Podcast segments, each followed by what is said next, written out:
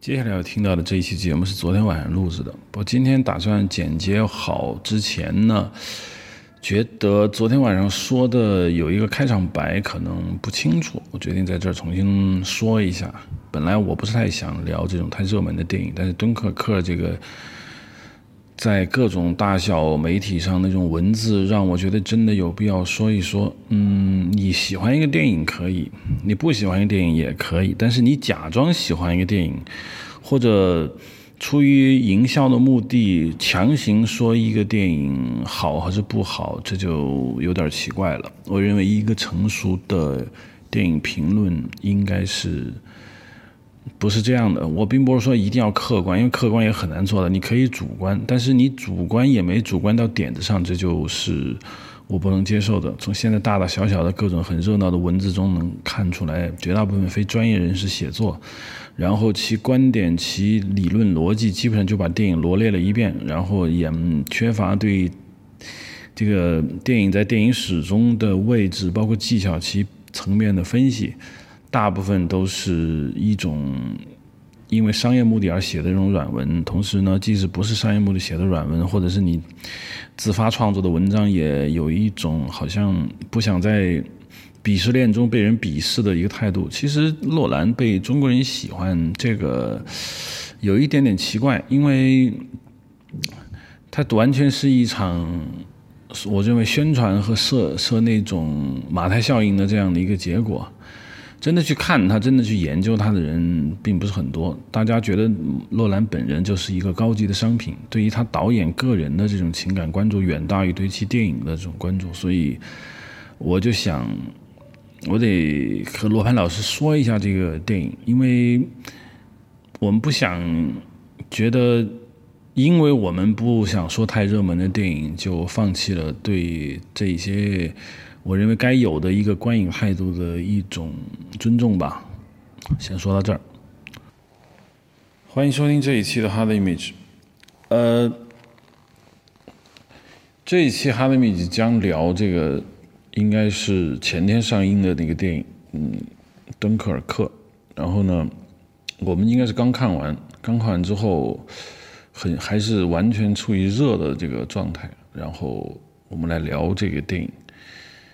呃，这次聊，因为大部分的这个影评，我想都看过了。然后呢，这期会涉及到一些故事情节，所以没看过这个电影的人，可以选择看完电影之后再回头来听我们的这个描述。因为这里头有一些剧透，不想被剧透的人最好现在起就关掉，等你看完之后我们再聊。呃。我的感觉就是，这个电影因为铺天盖地的影评特别多，各种方面的消息也特别多。因为现在不像以前，大家对这个电影的背幕后大概都一无所知，现在都知道很多，所以我就不会再重复这些电影的所谓的幕后的那些事情。嗯，但是我们想先说几个关于目前为止这个宣传这部电影的很多宣传点上面的一些宣传的说法。可以先评论一下这个，然后我们再来说一下这个电影。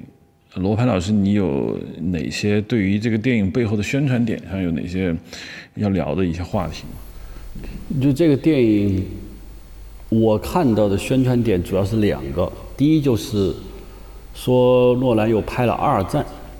嗯，这是他第一次的，他拍的第一个战争片。然后又说，很所有的导演都想拍战争片。啊，只要中国导演就会说，所有导演都想拍武侠片；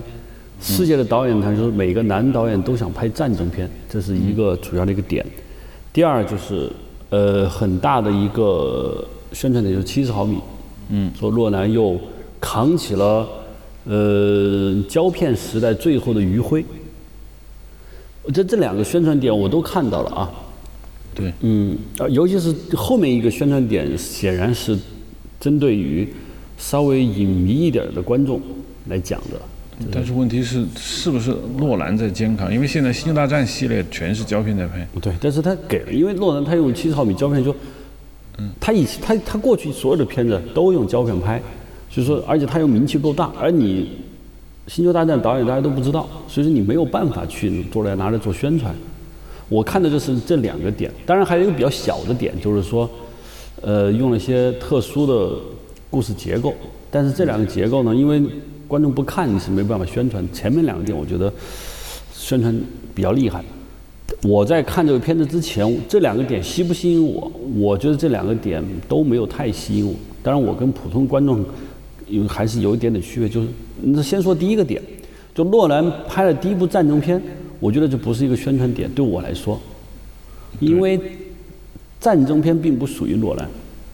对，这是就诺兰是否拍了战争片？呃，我们并不是说我们一直。呃，我们在等诺兰的每一个作品是否有新的摄入，我们只我只管他拍的好不好。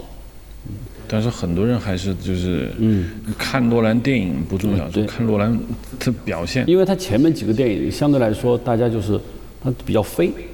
嗯嗯呃，他其实大多数人对诺兰的了解，我觉得应该是从《盗梦空间》开始。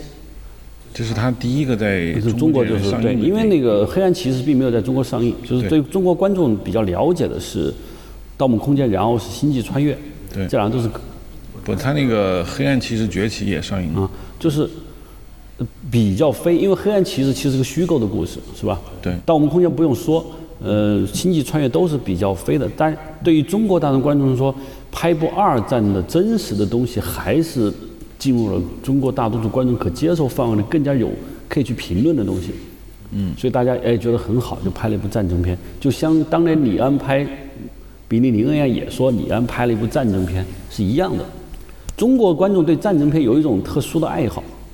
我觉得这种爱好是分几种的。其实我们是革命叙事，嗯，那就虽然对二战欧洲战场大多观众不了解，但是相当年轻部分观众对这个还是知道有。这是第一个，它但是并没有吸引我。第二个就是七十毫米，我我想这个点对于很多观众来说可能不具备太大的吸引力，因为我们看的不是七十毫米的版本，我们顶多是看的数字版，而且呃，这是数字放映，数字放映版。就是第二就是你没有使用过胶片，或者说没有经过胶片时代的看，然后通过看数字电影。拍摄中间进行对比的话，这个七十毫米胶胶片对于很多观众来说不会造成太强烈的吸引力。对，大部分人其实看不出数字放映和数字拍、数字放这两者的区别。这这这这两个点没有太吸引我吧？但是吸引我的是什么？嗯，然后我们那就肯定就是大家都对洛兰的作品充满着期待。嗯，那他吸引我就是我不知道我不知道洛兰会把这个电影拍成什么样，这是对我的一个最大的期待。其实，在这一点上跟普通观众是完全一样的。对。因为大部分人对洛兰的本人的兴趣大于对他电影的那个兴趣，嗯，大家很，因为我我就说，就是洛兰不论他干什么，总有一群关注。虽然夸张点说，他拍一堆彩条在荧幕上放一个半小时，都有人会去评论。但是呢，因为电影做到最成功就是他这种，就是我说嘛，这世界上目前为止，我觉得最幸福的导演是他。其实斯皮尔伯格都不行，斯皮尔伯格他虽然也有很大的自由度，但是他那种自由度是。跟诺兰没法比的，因为诺兰相当于他开了一片新的天地，那个天地中的所有游戏规则他定。但是斯皮尔伯格还属于老一代导演，就是斯皮尔伯格还要去拍一些其实早就把规矩设计的好的那些东西，他进来，然后他去拍。他他伊斯皮尔伯格没有发明什么太多的这个电影新的叙事法，但是诺兰就可以。所以我觉得他是他无论干什么都有无数人的去关注，无论他干的好还是不好，都有无数人。主动跳出来替他叫好，甚至有一些人会挖空心思替他叫好。我认为这本身是这次我们这次节目我觉得要谈的一个话题，就是我一直相信罗素那个话吧，就是说你评论一个问题的时候，先不要管你什么你爱听，先说这个东西本身是什么样比较重要。就是从我刚才说起，还我们在没有评论电影之前，我先。其实我看那个评论相当少，大概也听一些人讲过，都是大师，然后非常好。上次我听那个高晓松也是，他说他在美国，他看了，哎呀，他幸幸福的不行，觉得怎么怎么样。我听到这个描述的时候，其实我已经对这个电影产生一种危险的那种感觉了。因为开始看预告片的时候，我就有一种不祥的预感。那个我在知乎上说了，我说跟看比利林恩预告片的感觉是一样的，就是说，当一个电影开始。说情怀，说七十毫米，说那个他那个属于说那个一百多帧的那个放映频放映那个频率的时候，我就已经发现这个电影可能在故事上没法聊，因为宣传公司也知道这这可能没法聊，所以就开始打情怀牌、打技术牌、打这个电影有百分之九十几的镜头是用 IMAX 拍的。打当他打这些牌的时候，我就有一种不祥的这种预感，是因为你你把这个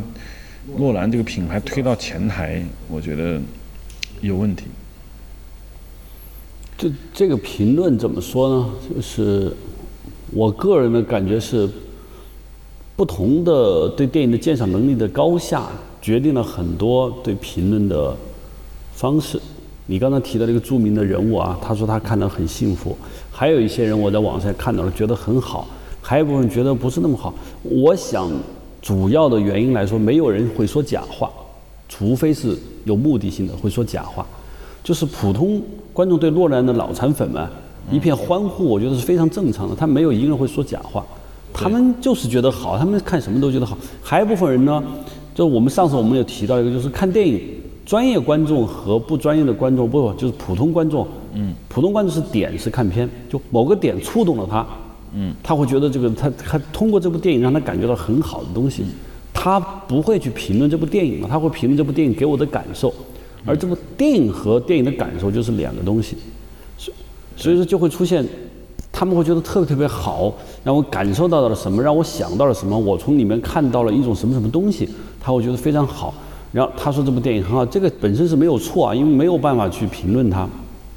但是作为一个电影的从业人来说，去分析电影的本体的时候，你会看到一些问题。所以好和坏，我觉得有可能，因为这东西好和坏其实已经是定了的。如果有一个公论的话，它是定了的。可能越是专业的观众，越是从业人员，可能能看出一些问题，会拿来去说。对普通的观众来说，可能他没有办法看到问题，你也不能要求他看到问题。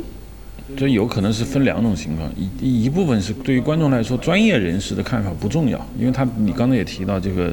电影观众有时候只是要一种感觉，他不在乎你的电影拍的有多好或者多坏或者有多完美，他他就是感觉好。它是个消费过程，我花钱了，我感觉好，我就是好，你不能说他不对。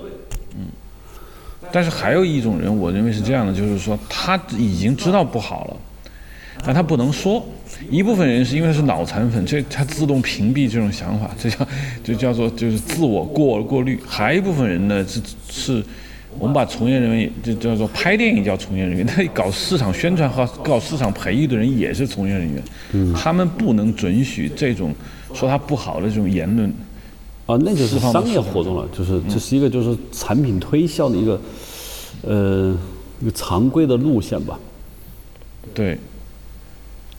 所以就是说我我的意我的意思就是反过来讲，当当这个市面上洋溢的不准说这个电影不好的这种氛围的存在的时候，就已经预示着这个电影是我觉得是有问题的。正好我们也看完了，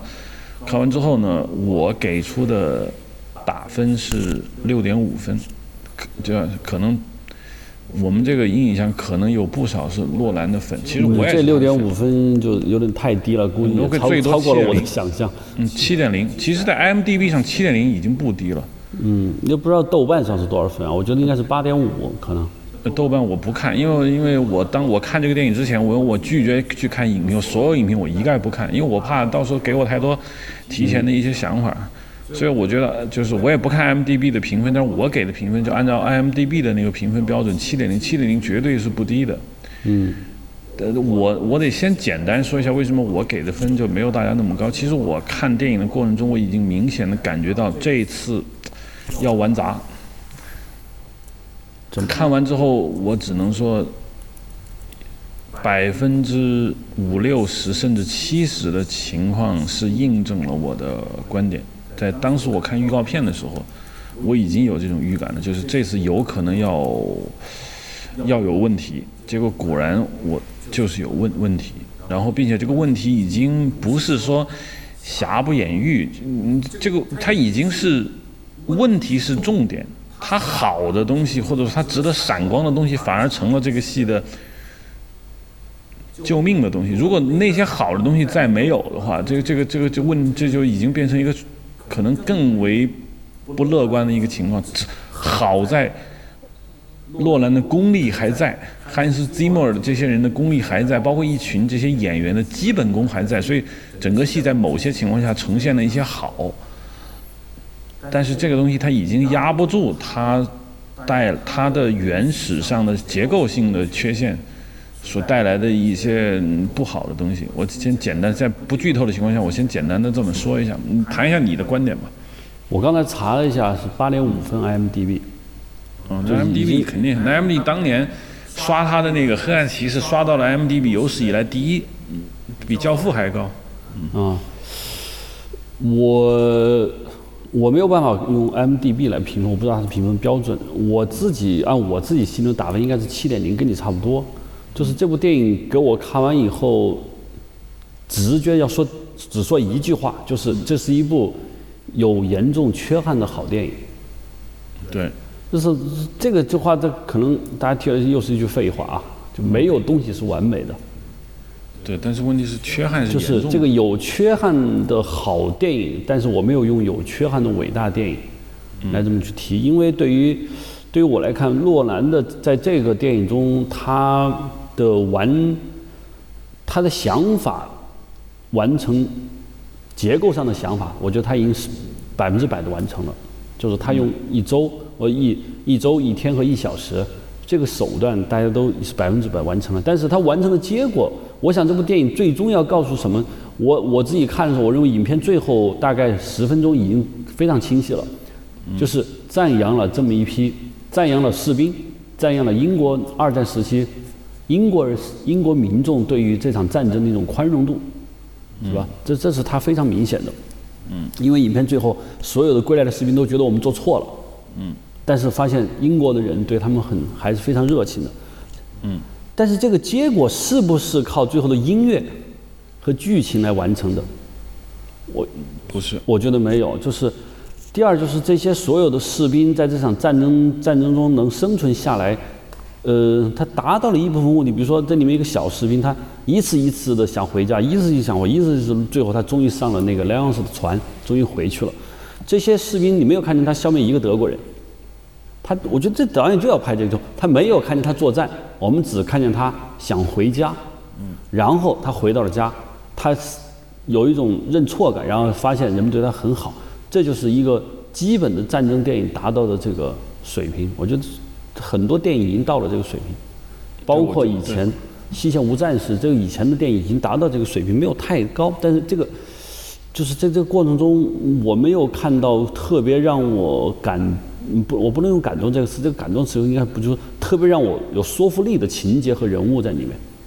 因为我觉得你说一些士兵在我拍敦刻尔克，我应拍这个二战史上最最伟大的一个事件中，我居然不拍他打德国人。当然，那个空战他打了，但是你也看不到普通士兵是完全没打。嗯。我通过这个，我来表现这个战争的残酷也好，战争的荒谬也好，甚至我对普通士兵的这种个人角度的关照也好，来证明这个战争怎么怎么，或者我传达我对战争的想法。但这并不是优点，因为你这就叫做，我觉得就是就是，这就叫做政治上的一种，当然这个词不准啊，政治正确，就是说你必须通过你的叙事。来达到说哦，我通过我的这个叙事来完成我最后结尾。我看到这群士兵，即使作为逃兵也好，懦夫也好，他们回到英国之后，受到了这个英国人民的这个欢迎。那你是通过电影叙事本身达到的。但是说句实话，这群士兵没有打德国人，甚至是逃命，甚至是有一点猥琐的逃回来，同样也受到英国人民的欢呼。这个在事实上本身也是可以成立的，不需要这个电影，这东西也成成成成立，这是这个问题。所以你不能说这这样做是错的，跟问题是，这个事儿本身就是对的。所以你电影并没有起到来证明这件事情是对的这种功效。而且我在看的时候，就是我明显的感觉到，他是，他实际上是三种人，派了三种人。第一就是纯军人，比如说那个飞行员，嗯，还有士兵；第二是高级军官，就是那个肯定是布拉纳演的这么一群人；还有就是。英国的普通民众，对。这三个人，这三个人物，其实我我想，唯一让观众能记住的应该是那个老头，就带着两个儿子在船上，这两这一个老头，是我们最容易记住的这么一个人。我我觉得原因在因为他在这个人物上，其实导演花的笔墨比较少，花的笔墨特别少，但他容易出来情节，是因为这个人物对于观众来说是非常熟悉，就是为了战争献出了至少两个儿子的这么一个父亲，临危不乱。当初你你从一个情节可以看出，他当年是当过兵的，是吧？对，是当过就这个人物是。第二就是那个高级军官，我觉得肯定是布拉里演那个高级军官，他他是一个就是在战场上是代表英国军人，成熟老练豁达，最后他留在海滩上帮助法国人。对，嗯。而花的笔墨最多的那个小士兵，估计大家观众对他这句话是不是特别了解？我到中间我已经忘了。他的那张脸可能因为大家不容易记住，脸盲症。但我还是记住了他他这个英国小人，他是占全篇幅最多的一个人。但是我们对他干了什么？嗯，我们很了解，他就是一个想要回家的孩子，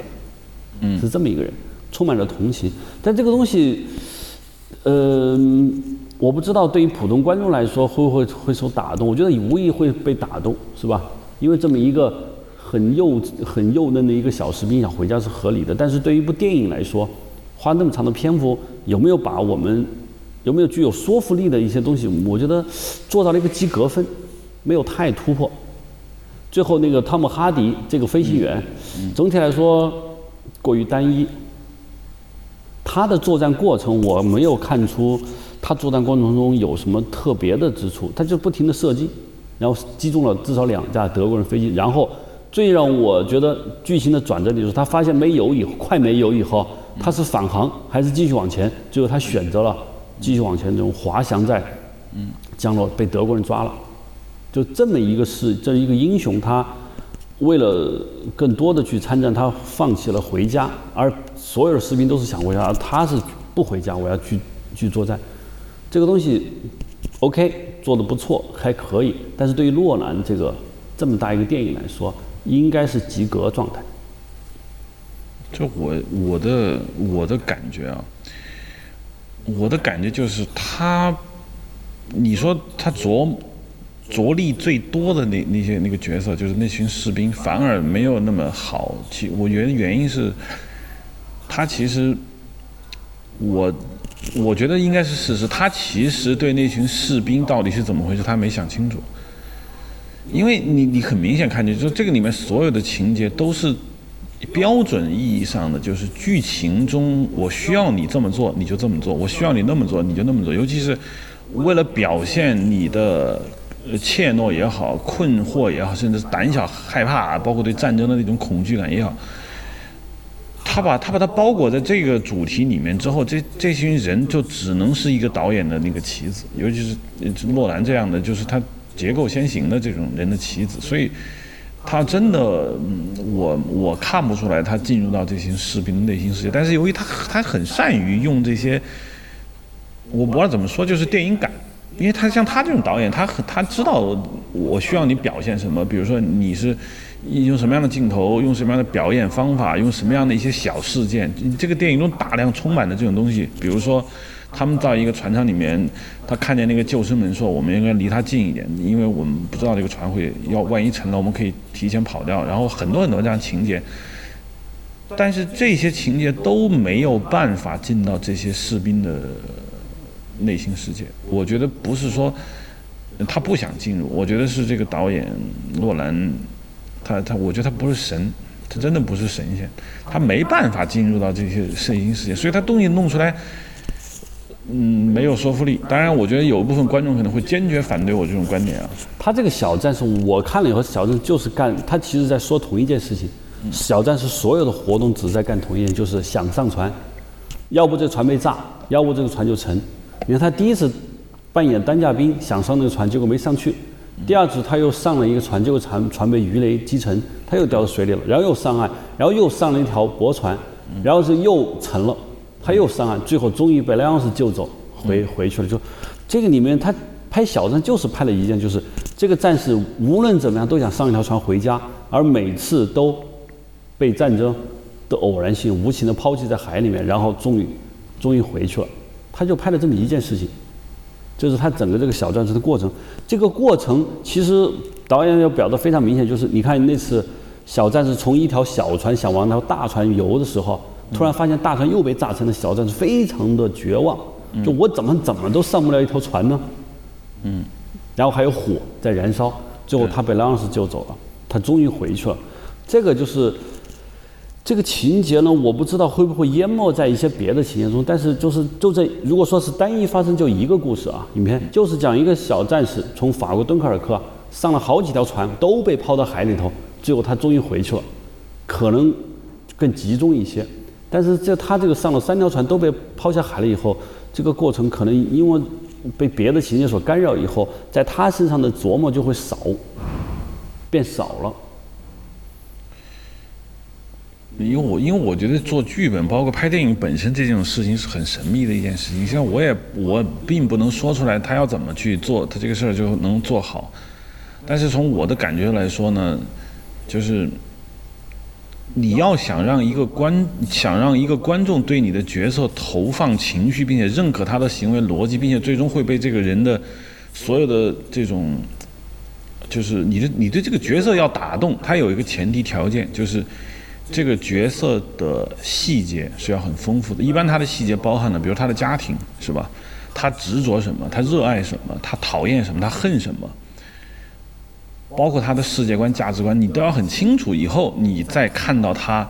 这种状态，你会很很能够被叫做移情。第二的一种办法就是说，我们叫做选择，就是说你电影没有时间，因为我不可能从他童年拍起，也不像电视剧一样，我经过了二十集我才开始看他这种结局，我会很强烈的投入感。那还有一种电影方法就是让他不断的做选择，就是他选 A 选 B，从他的选择的过程中，你能看见他的个性。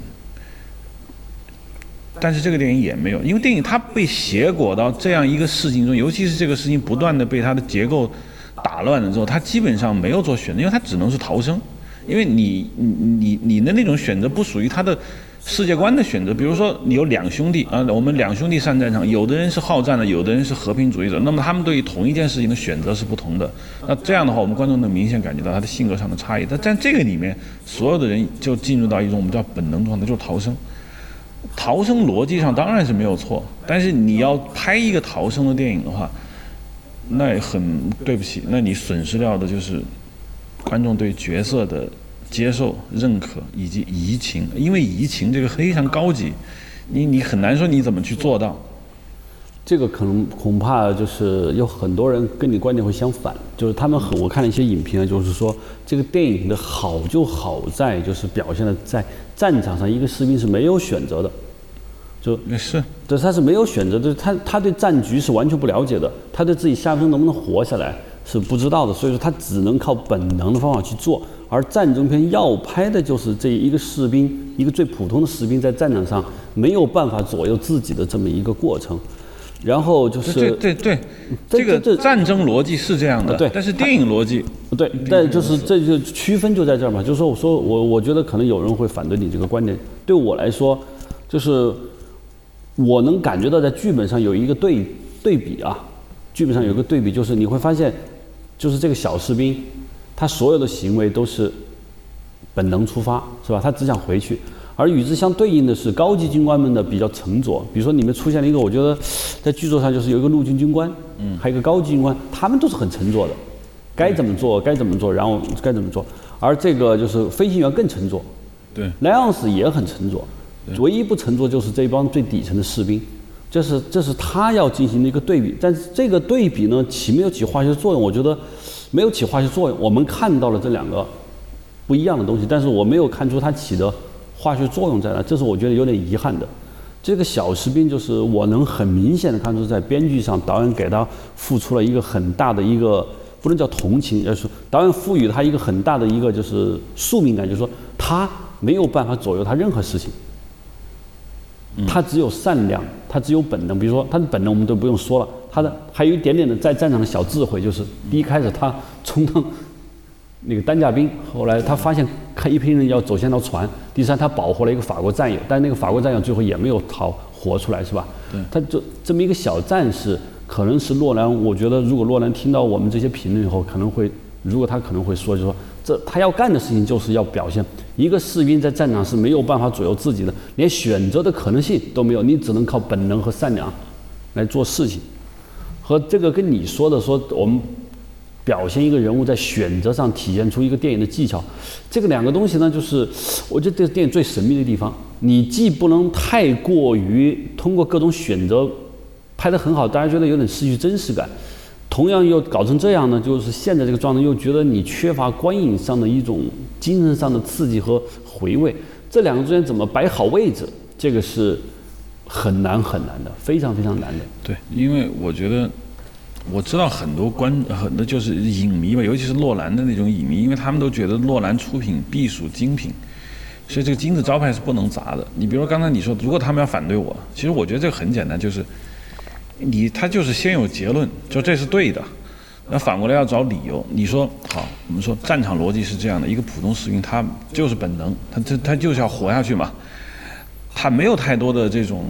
选择，他也不需要做那么多选择。第二呢，就战场上普通士兵可能连名字都不重要，就是我就是要看一个，我不知道这个人的背景，我也不知道，我对他一无所知，毫不了解，那我就是要看，这没问题。但是。就是电影确实是跟生活是不一样，尤其是跟现实生活中确实很不一样。你非要说，我们可以举一个简单的例子，就是说，比如我们就是那个《Saving Private Ryan》那那个电影，当然那个电影斯皮尔伯格的，你觉跟诺兰风格相差很大。那里面的那个汤姆汉克斯的那种塑造，他一上来他也没，你不知道汤姆汉克斯的任何情况，他在言谈举止中他会透露一点，但最终。你知道他要干什么，但是他问题是有一个问题就在于他他给到了一个叫做电影中经常要用到我们叫做两难选择，这这叫德里马。我上次经常讲的就道德困境，就是说电影设置道德困境的意义在于什么呢？就在于你选 A 选 B 你都难受。像那个汤姆汉克斯《不 Saving Private Ryan》的电影，就是说他选择牺牲他所有的队友去救一个 Ryan 这一个人，他怎么选择？因为他不救他，他是错的。他选择牺牲掉自己的这些士兵也是错的，所以当一个人进到两难选择的时候，他很难受。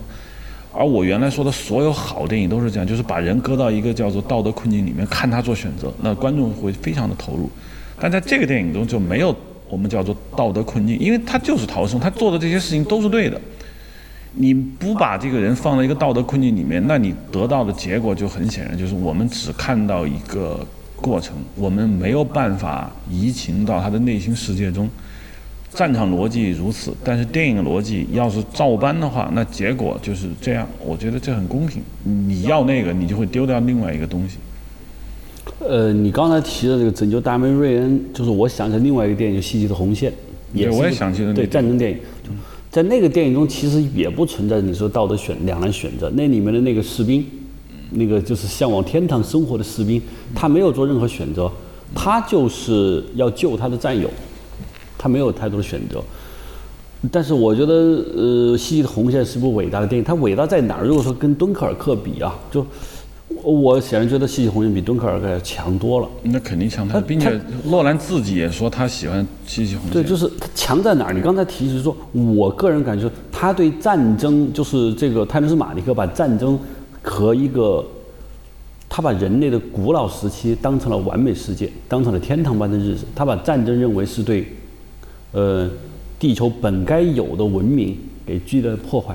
他是整体上否定战争，他站在一个特别特别远距离。而诺兰这部电影就是在对于战争本身的反思上，他当然他可能不会再去选择《戏剧的红线》这么一种方式，但是他就是在这个对战争本身的看法上，没有给大家一个。很新的一个，我觉得不能说是观点，因为任何观点都提出过，就没有从影像上给我们一个很清晰的对战争的一个看法。以后没有特别新的东西，以后导致他的电影失去了一种像酒一样的迷人的东西。而《信息的红线》里头有，嗯，《信息红》就是就这里面就是很很有，他也没有一个两难选择，是不是？包括就是呃《钢锯岭》，其实那个士兵他也没有两难选择，嗯，他最后就是。那长官说：“你要不就不拿枪，把你开掉，是吧？”他他他没有选择，我就这么干。这是个主流电影。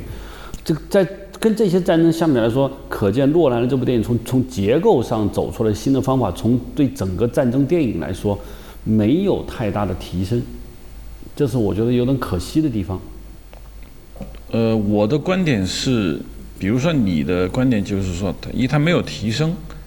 或者他没有创新，呃，更加清楚的说，就他没有创新，这是他的缺点。对战争电影的对战争的概念和战争对人的概念来说，没有太大的一个创新。OK，这当然是对的。那我认为他的最大的，你要说缺点吧，啊你要说缺点就是，我认为他其实不知道自己要表达什么，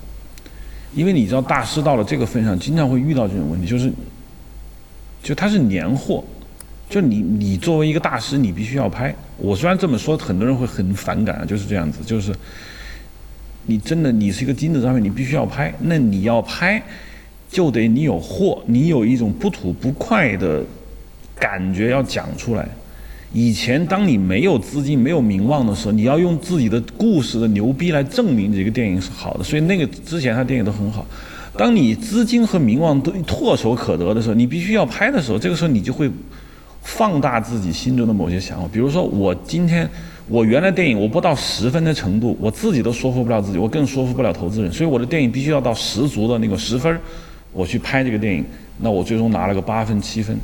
但是当我什么都有的时候，其实我会觉得我就是一个两到三分的一个电影创作冲动的时候，我会把它，我会把它扩张，因为你知道两到三分是不足够去拍一个电影的，但是我又要去拍，所以我会不断的把这个两到三分进行膨胀。就这个这个东西就膨胀到一个花了一亿多美元的这样一个电影，我觉得本质原因就在这儿，就是他跟侯耀贤拍聂隐娘其实挺像的，就是有一些想法，但这个想法真的不足够去支撑一部以他的名望所应该具有的这样一个电影的力道的时候，他也选择去拍，因为他没有人限制他了嘛，没有人说我看完剧本，我觉得哎这个剧本好像有问题，我们先。发展一下不可能，你在他面前你只能说好。就我想问这么一个问题啊，就是我不知道《拯救大美人》有没有小说？嗯嗯，没有，还有这样的故事？有这样的故事，就是说《西的红线》我知道是有小说的，对，有小说。是不是必须有一个经经历过战争的这么一个原始的文本，不管是一个当事人，还是一个小说，还是一个事件，才能把一个战争真正捕捉到好的东西？而对于没有参过战争的诺兰，还有很多导演来说，战争电影基本上都是，我可以说，都是看过去战争电影后导致的复制和模仿和一点点的发挥。他这个有一个应该相当于报告文学，就是据他说是看了一本书，讲敦刻尔克大撤退的，但是那个并不是一本小说。我觉得那样子是这么一是有原型。嗯，对我看了，你们说那样是这个人是有原型。对，这种原型很好找，就是说他并非是一个文学文本去创作的一个剧本，并且你说是不是一定有小说才能出伟大战争电影？其实不一定。比如举个简单例子啊，《现代启示录》，那他有黑暗的心，但不，《现代启示录》当初做剧本的时候不是这样的，因为当初那个科波拉自己有一个想法，然后呢，他把那个想法简单的说给了那个约翰米留斯那个编剧去听，约翰米留斯。据说没花多长时间就写了一个剧本给他，然后他看完之后觉得完美就可以拍了。那个是典型，就是嗯，当然那个是属于天才在最天才的时候。他没有参考《黑暗的心》，因为跟《黑暗的心》的小说故事是几乎是一样的。对，他参考了，但是他研发了一个属于他他自己的故事。那那个那个就属于那个年代，他艺术家在黄金时代，我就说白了就是怎么说都有理。你不是在那个状态的时候，你这这就神秘感就在这儿。你不在那个状态的时候，你即使在伪装成那个状态，也是没办法的一件事情。总体上来说，我的观点就是，他不仅是没有创新，而且他自己未必搞明白他想表现什么。当然，你可以事后总结说，我想表现人的渺小，或者。啊，这个普通一普通士兵在里面的猥琐，甚至是有一点那种，就是完全跟那种高大上完全相反的东西，但这不是一个电影，以他这个级别啊，不不是一个电影可以拍的一个理由，因为他可能觉得一天一个星期一小时，我三种不同时空在结构上，就像音乐作曲一样副歌，我多个声部。对他来说，这是致命的吸引力。就他来说，确实这个东西的这个快感远远大于他去描写一个人物的快感，所以我就得拍。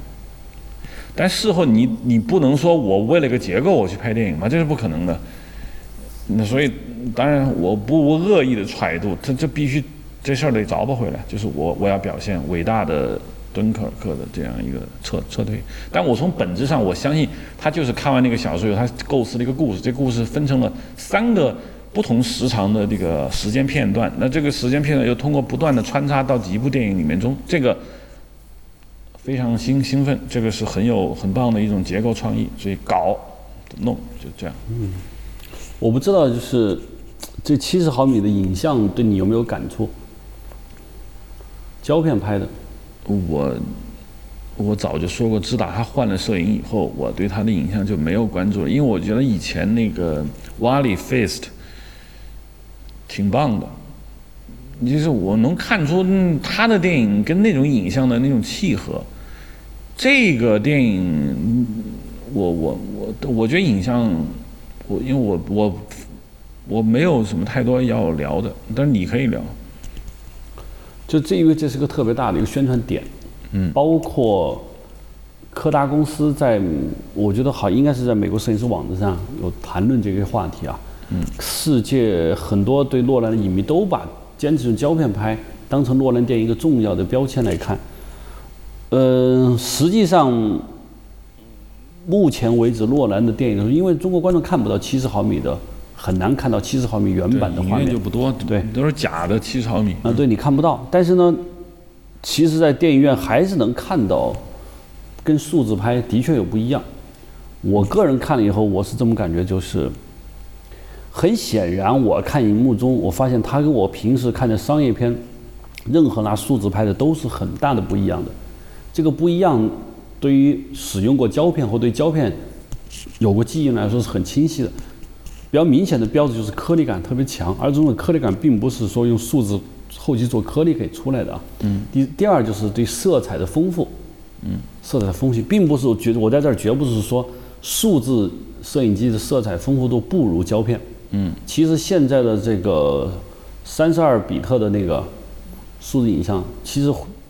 已经跟胶片没什么区别了，但它就是胶片反映色彩的方式是不一样的。对，上次说过嘛，这是化学染料。我这是化学染料事情。我我在看的时候，我就比较明显的有几个感觉。第一就是这个色反差、色温的变化非常大。嗯，影影片一开始，这个男孩刚刚出现在海滩上，你会明显的发现海滩上的阴影部分是蓝调子。嗯，当然后期有可能把它这样强化。正常的胶片是不会出这种状况的。日光型胶片和夜光型胶片都不会出现这种情况，但是它，但它的色域可以达到这个。第二就是，在这个阴天的情况下，皮肤的那个质感和颗粒感是很强烈的，非常非常强烈，尤其是在海面上夕阳的部分。第三就是在很多场面，我在想，如果是用七十二米胶片来看的，在荧幕上看，那个色彩感的确有种绘画的感觉。这是胶片一个很强的一个特征，但是这个特征和这部电影本身挂没有起没起作用，我觉得这是要打问号。这就是打问号的问题。比如说，我举个例子，《现代启示录》，你刚才提到的这部电影，那部电影如果是用胶片来看，我认为那部电影的影像和这部电影要表达的东西，嗯，是划等号的。就是我不知道科波拉怎么想，我看科波拉就是我感觉那部电影就是你让感觉那场战争越战像在他拍的电影中像个歌剧，嗯，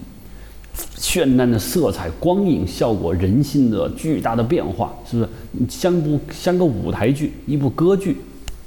所以说，斯图拉罗的影像起到了这个作用。但这部电影呢，我没有看出这个胶片拍出来以后，它要在荧幕上呈现一个通过胶片呈现这个这个战争对于想要观众告诉这个战争是一种什么样的画面，油画感、真实感，它都没有。嗯，这就是我说的。其实，嗯，咱说句实话，就是他没有想法，摄影师也未必有想法。就他就是一个，就这是一份工作。对，他跟细细的红线，细细的红线，我就从影像有一种天堂感，对，天堂感。但是他有哲学的东西在里头做指导，尽管不用讲出来。呃，对，就是不那不过那的时代都是用胶片拍的，任何就是完全没脑子的想法，对它都是胶片拍的。就是你好的东西，它是有美学呃背景在里面支撑。这个电影，我说我一直我觉得就是要点破的一点就是这个，就是没有美学支撑和没有哲学支撑的东西，你不需要通过访谈，包括后期宣传来强行往里的塞。它因为这个东西本身就证明这一点。对，就是它，而且很多地方光线是严重的不衔接。当然，可能一般的观众不大去注意这个啊。我反正就没没注意到哪些地方。我是很注意到，因为对于摄影师来说，这就是一个很大的一个问题。比如说你在沙滩、海滩上拍，因为这么大的戏，分好几天要去拍，它的它就有可能一会儿晴天，一会儿阴天。在这种情况下怎么去拍？有一种，我觉得有两种摄影师或者是两种导演，一种是说不管拍，就这么拍。嗯只要大体上不会有特别大的差异，就还有美国的商业片或者很多商业片，就是一定要保证光线的衔接性。比如说晴天的时候大太阳我们就拍，等阴天的时候我们就拍近景，用强烈的灯来打出这个光感，要 continuity 这个光线要衔接起来。等晴天的时候我再去拍，这都是可以的。但是在这部电影中，我想可能海上估计很难用，很难。但就沙滩上是可以做到的，就是当然法国北部敦刻尔克有可能拍的时候那个季节。你等不了，天气太难控制，那太难控制。但是在这个，呃，好多镜头上，哪怕是一个士兵，刚出现士兵是阳光，然后看见一个埋沙的埋尸体的时候是阴天，然后他站起来又是晴天，然后下一步又是晴天。包括一艘船爆炸，就是那个还刚刚要离岸的那个有护士的那个船，刚爆的时候，从飞机投弹爆炸到整整个过程是晴天加阴天是交错的。这个我感觉有些不适，但我不知道观众有没有这种感觉啊？就我从这点上，我在想，从影像上来说，虽然他用了七十毫米胶片，但是七十毫米胶片本身是要是一个事件，但是七十毫米胶片呈现的东西并没有成为一件事件。这跟那个比利林恩是很像的，就是就这个摄影师有没有？把他手上这个工具去做好，当然我真的是你要我去拍，我遇到这种情况，可能我也一点办法都没有，是吧？对。当晴天大阴天，导演说呃你要接着拍，我会怎么去办？有可能也是做不到的。嗯。但是影像的美学来说，并没有呈现特别强烈的风格，除了有一些画面，我觉得很强的欧洲艺术片的东西，那个船上。他们上船以后，那个黄昏的调子，嗯，景深非常非常浅，那有点欧洲艺术片的样子。但是他没有去，比如说，如果说你要这么拍，我要表现一个战士的孤独，或者我要表现一个战场劫后余生的那种感觉，他却没有，但是他并没有太多的去拍它。我们只是当成一个过场戏拍了这个镜头，然后进到船舱里头来了。就是这还是有些遗憾。我的感觉就是。就回到拍摄现场，没有人会在乎这个事儿，因为你现场你东西是骗不了人的。就这个东西它本身有没有价值，用这些影像去表现，它其实现场能感觉到。就这些戏，就这几个台词，然后这个这个人物状态，你我等光啊或者等什么东西，他你没有必要等。你不我，你比如说你说阿尔芒多，他那个天堂的日子，有有些东西是你所有人都知道，如果我们不这么拍，这个东西就不对。但是敦刻尔克显然，我认为就是不是大家说的，就是好像这个洛兰导演憋了劲十几年放一个大招，他不是，他就是就是我他必须要，他真的是要拍，然后拍了，然后选择了这么一个故事，然后在拍摄现场的天气也不是很能控制，然后演员在事后可以总结，每一天我都是在洛兰导演的艺术陶醉下，我们在完成一部伟大的史诗。其实，在拍摄现场，大家没一种感觉，就是我就是完成，赶把它做完。所以你说的景深也好啊，包括 con continuity 也好啊，到那儿已经放弃掉了。但是在美很多美国电影是可以做到的，真的是可以做到的。就是有一个美国的西部片，我忘了它叫什么了，就是甚至是那个被什么 Django 那个片子叫什么？你说被解放的 Django 是吧？嗯，Enchanted 是吧？呃，对，即便是那个片子啊，光线衔接性都是做的比较好的啊。所以这个戏应该让罗伯特·理查森去拍，真的，我我觉得洛兰应该不是就是换摄影，就是即便是那样的片子，西部片你像大草原上那光线也是有变化，它仍然做的还可以，不能说完全衔接，但大体上是衔接的是不错的，包括嗯那个什么惊雷，大力惊雷，嗯。啊，我觉得光线衔接性是做的不错，就是老一代摄影师。他们对于荧幕上的光线衔接性是做的不错的，并不是说他们能改变一切，他也改变不了，但他能做到让我感觉不会太跳。就那是罗杰·狄金斯拍的嘛？对，还是不错。是他就是几乎是包括那个呃嗯什么杀手之死，就是对布拉德·皮特演的那个对神枪手之死是吧？对那部电影的光线衔接性做的是非常好，我看不到一会儿乱跳的环境。但你肯，我敢肯定，拍摄现场那一定是在变化的。他是怎么做的？这是一个电影的质量。而我想，这部电影就是说，因为在诺兰，大家就是诺兰已经是那样的一个人，就是说这个光线衔接性，有可能这个摄影师想要这么说，但是服从于大局。我们用七十毫米胶片这个事情已经是 great 了。光线衔接性已经放到第二位，或者诺兰本身，可能诺兰作为一个这个这样的导演，对于电影的传统的那一个就是该具备的品质，他认为毫不重要，他可能认为不重要，就这么拍没问题。那嗯，既然他已经是成功的人了，他说没问题，我们没有办法说他不是是问题，所以就这么导致的结果，我认为从影像上来说，他和很多美国的传统胶片拍的电影来说，从质量上是不过关的。对，其实那个摄影师之前拍的那些电影，我觉得还不错。比如我一直很推崇的那个，就是《呃 Taylor Soldier Spy》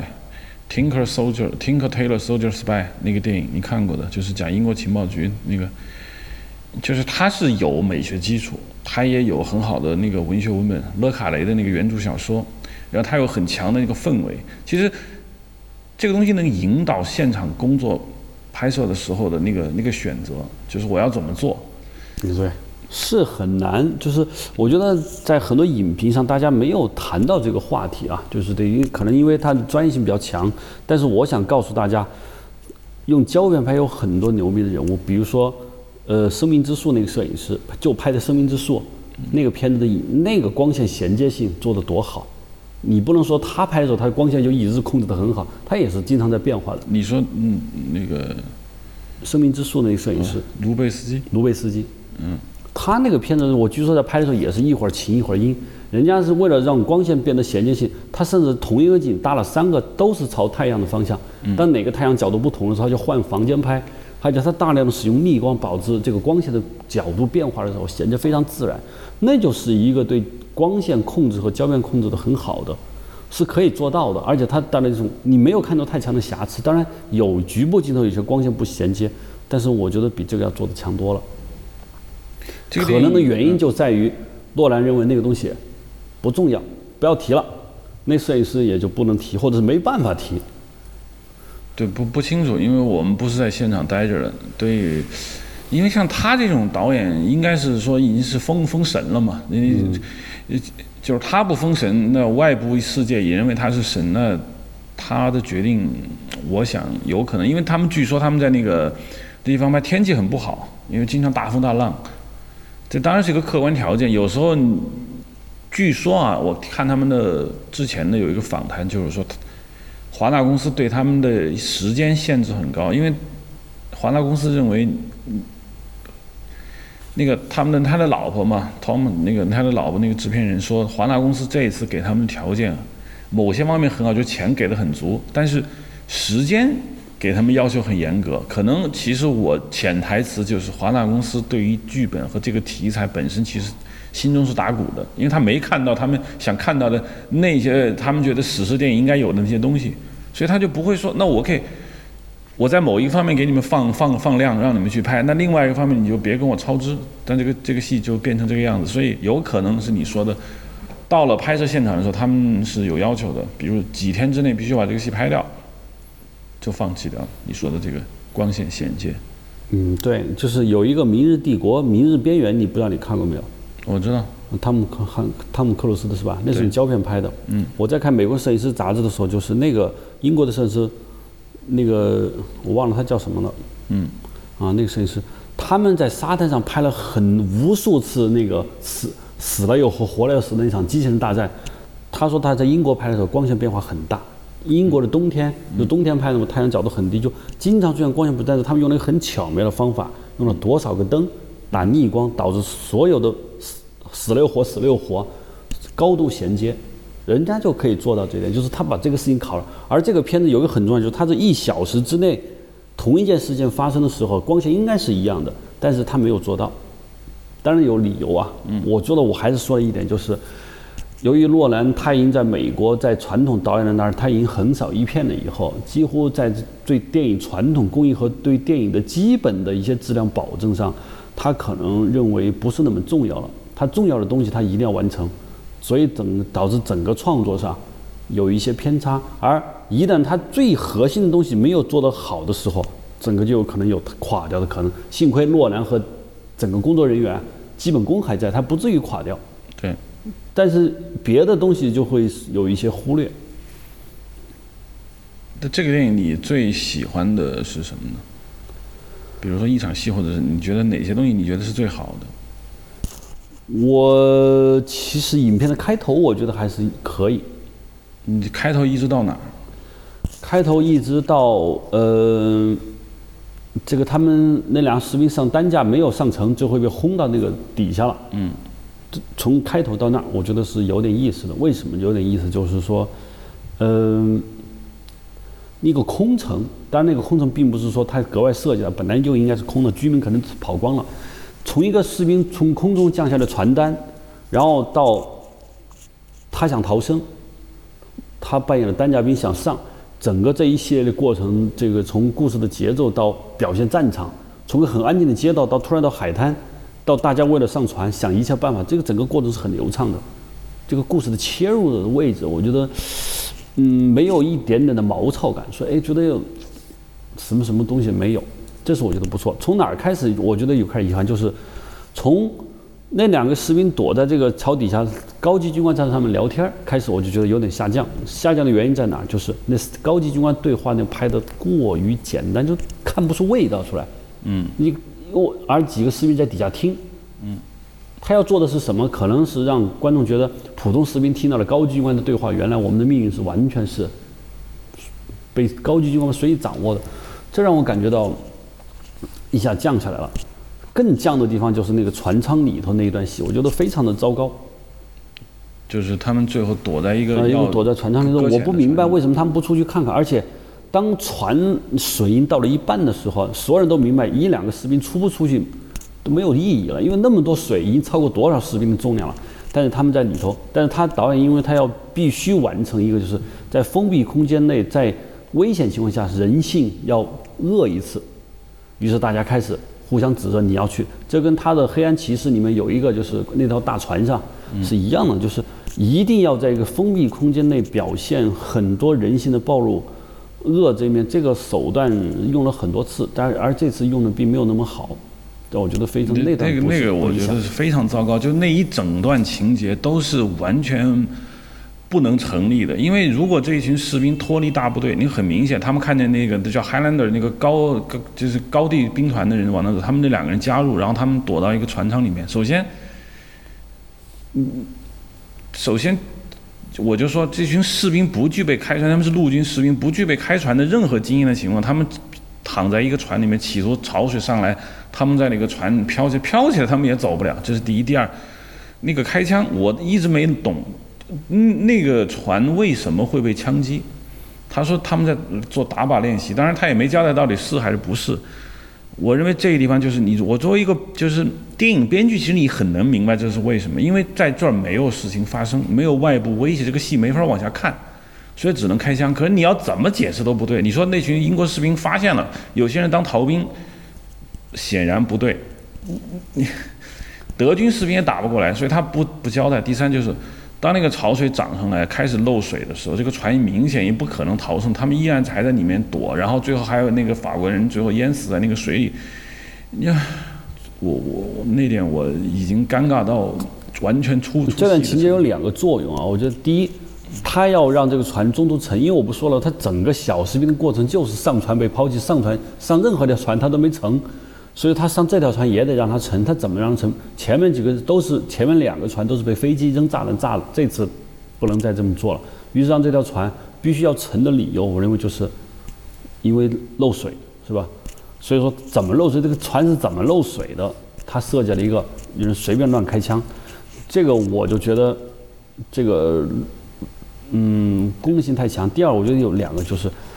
在一个封闭空间内，很多人的恶，包括盟军到底法国人到底是你的盟友还是你的敌人？德国人是什么？这是在一战表现一战电影中已经干过很多次了。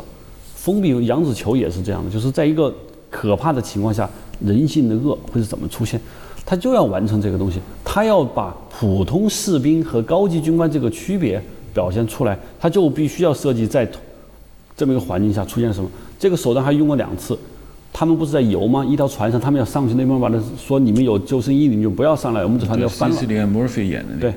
这个手段用了两次，这两次我都觉得可以，但是不高级，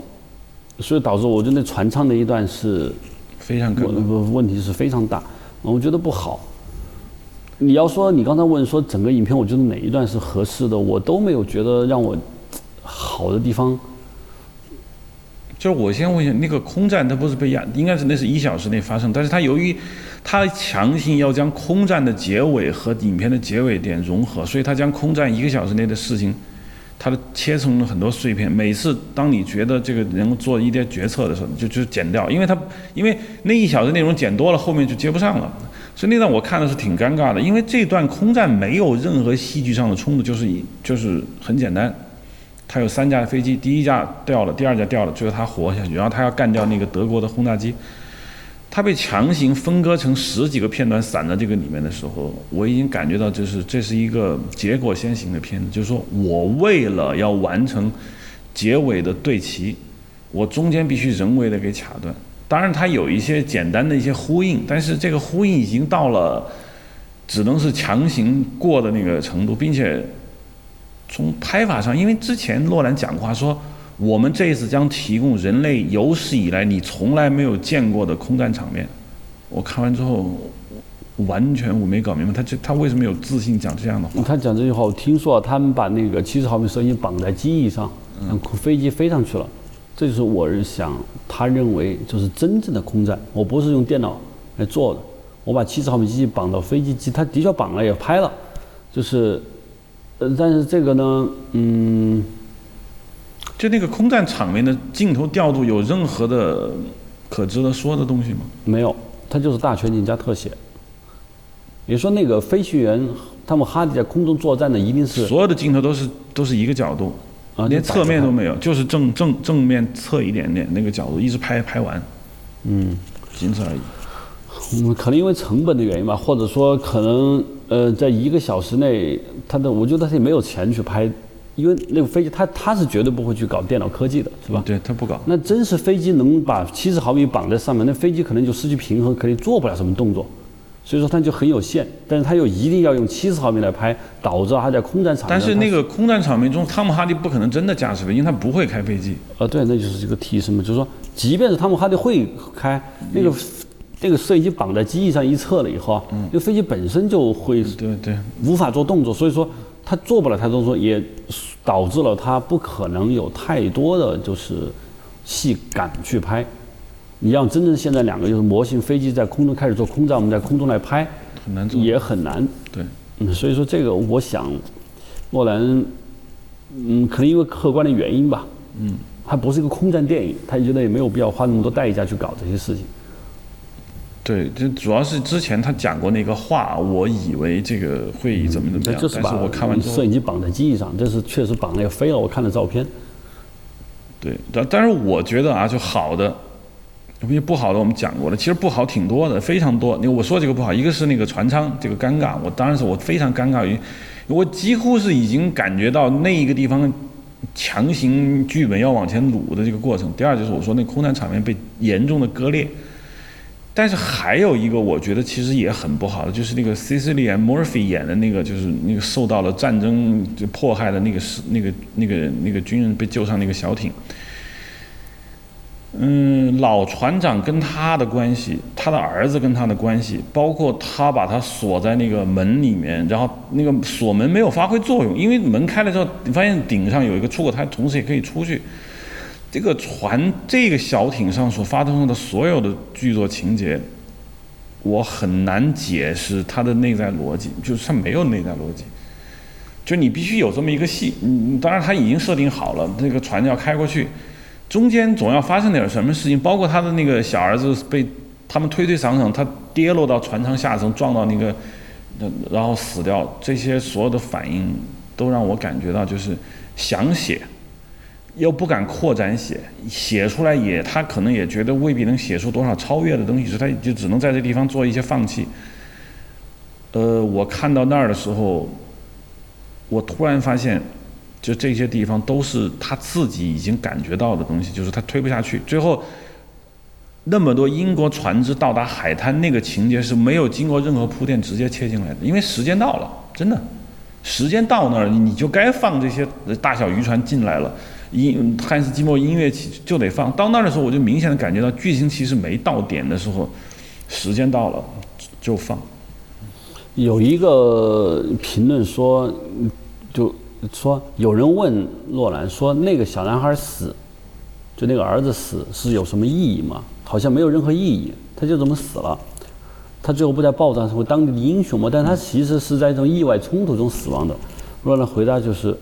没有意义，战争有很多人死是没有意义的。这个被一些影迷拿出来当成一个伟大的一个证据来证明这部电影的伟大。就是我在想这个事情可能是一个难解的谜。一种可能是洛兰最后的牵强附会，他解释是吧？一种是他真是这么去做，他就觉得这个人我要设计一个死的没有任何意义的人，然后最后这个没有意义的人在报纸上成了一个英雄。第三有可能洛兰没有想这个问题啊。有可能是编剧的想法，我我在这点上我在想，就是他自己编，这就是一个，嗯，电影的神秘的地方就在这儿，就你好和不好，有时候你无论怎么解释都没有用，这个东西本身让你的感觉，而对于亿万观众来说，每个人都是期待值是完全不一样的，这就导致了一个很神秘的东西在里面，就是这个小男孩死有意义还是没意义，本身在这个剧作上起的什么作用？我觉得。我只能把自己替换成他在创作剧本的时候，我我能明显的感觉到是这个状态。其实我能感觉得到，我因为无法证实，就是当他有一个很棒的想法的时候，他就去写剧本。在写作的过程中，他不断能够发明一些很小的技巧来完成他的剧情的推动。等他全部写完的时候呢，这些东西就已经成型了。而且他最重要的着力点就在于他要如何将这些。三个时间片段把它组接到一起，所以每一个时间片段对他来说具体发生了什么事儿不重要，重要的是他要把这个结构完完成。所以你说那个小男孩的死亡，在他的脑海中，我认为就是一个棋子。这个人是一个棋子，这个事件本身也有可能是一个棋子。他本身其实他没有赋予什么意义，他只是觉得，你看他死的毫无意义，他死的也很窝囊，然后这就是战争，这就是。我想说的这个战争，但是呢，这就是没有想法的状态中，一个天才的导演所最燃、最擅长干的事情，就他他能够很好的掩盖起来吧。一般的人可能就注意不到，因为他掩盖的好，马上就过去了。嗯，这是一个技巧，就是我感觉就是把一个事情，无论你表现 A 意 B 意会。持 B 观点的人会反对你，表现 B 意持 A 观点反映你，无意义，对，就是最正确的了。你刚才提到就是说，你觉得哪儿好？我特别想听一下，就是我觉得哪儿好啊？啊，好好的地方有什么？呃，我也同意你的观点，就是一开场，但是我没有撑到你说的他们抬着担架上船，我是到什么地方开始？就是他接传单，然后他。但是他遇到那群法国，他当他们遇遭受枪击，首先这群士兵就在马路中间跑，就很奇怪。一般来说，战争电影要表现真实，就是说一旦发生枪击，立刻要贴到墙角，这是必然的，因为只有你贴到墙角，才能保证一侧是没有射击的。他们始终表现在马路中间跑，然后他周围的人死了，只只有他自己。我看到那一瞬间的时候，我已经有一点跑戏，就觉得。这就是我需要其他人全死，只留他一个人活，所采用的一个技巧。然后他遇到那群法国人，然后说：“OK，你赶紧过，然后我们要走。”然后他到海滩，到那儿我就已经掉下来了，因为我不知道为什么，我就觉得这一段开始出现问题，我不知道问题出在哪儿。你说的很对，就是当他嗯他在冒充，就是他要抬担架往前走，这都没什么，就是他躲在那个桥下那个。在如此明显的那个高级军官在上岸的时候，完全无没有看见，就因为那个镜头透视，你已经感觉到就是没有任何阻挡，完全能看见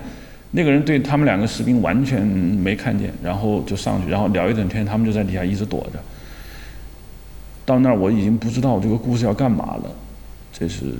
我觉得不好。所以我觉得一开场也是一开场，可能那种感觉挺棒的，就是空荡荡的街道啊，掉个传单，一群士兵在走路。然后我不解，但是有很多不解。他当他海滩的时候，他首先要选择去便便。他脱了裤子蹲下来的时候，嗯，在那儿我不知道他为什么要这么做。当然我也不想解释，我觉得也不需要解释。但是电影时间是宝贵的，你在那儿不解释或者是没有意义的话，你会把有意义的时间占。就是就是把让战争往下拉。我知道你你说你紧张，有些人说我紧张我呕吐，有些人我紧张我想把士兵往嗯再往沙子。但是这不重要了，因为。比这高级的东西已经玩过很多年了，就这个东西，你说我往下拉，我想拽一点，玩玩玩一点你想不到的东西，这个我能理解。嗯，好的，有一点点就是结尾的时候，我看见这个哥们儿就是汤姆哈迪，他降落，他降到那个海滩上，然后他他把飞机烧了，然后被被人带走，那一瞬间呢，我觉得还不错，因为。我不知道什么理由，就是我我我觉得我可以解释理由。我看的时候就是，嗯，就在剧作上就是所有人都往回，他是唯一，嗯，这在片中唯一被德国人抓的就是他一个人。那个高军官我们不知道对吧？还有一个士兵醒过来发现人都走了，那个士兵说你走吧，他就走了。就所有人都是往英国去的时候，这么一个飞行员，他降落在德国人阵地上被德国人带走，这就是在这在剧作上有一点意思。他点了火，他把他的战，他把他那个飞机着了，烧了，嗯，在火光中，德国人来了，他被就没有任何表情，我就被带走就带走了，交给命运去。这是剧作上往哎往上扬了一点，我觉得你应该是来自于这儿。对，有可能吧，就是就是，我觉得这个比较完整吧，就是你看得到一个人。自己下决定，就就我说的选择，他可以选择他不这么干，他选择了这么干，于是他的性格就被确定。所以你你这才叫做电影的叙事，就是我看得到我的主人公下决定，而不是一直在被迫。因为你一直被迫，你从来不下任何决定，其实你是很难受的。你你知道我的意思，就是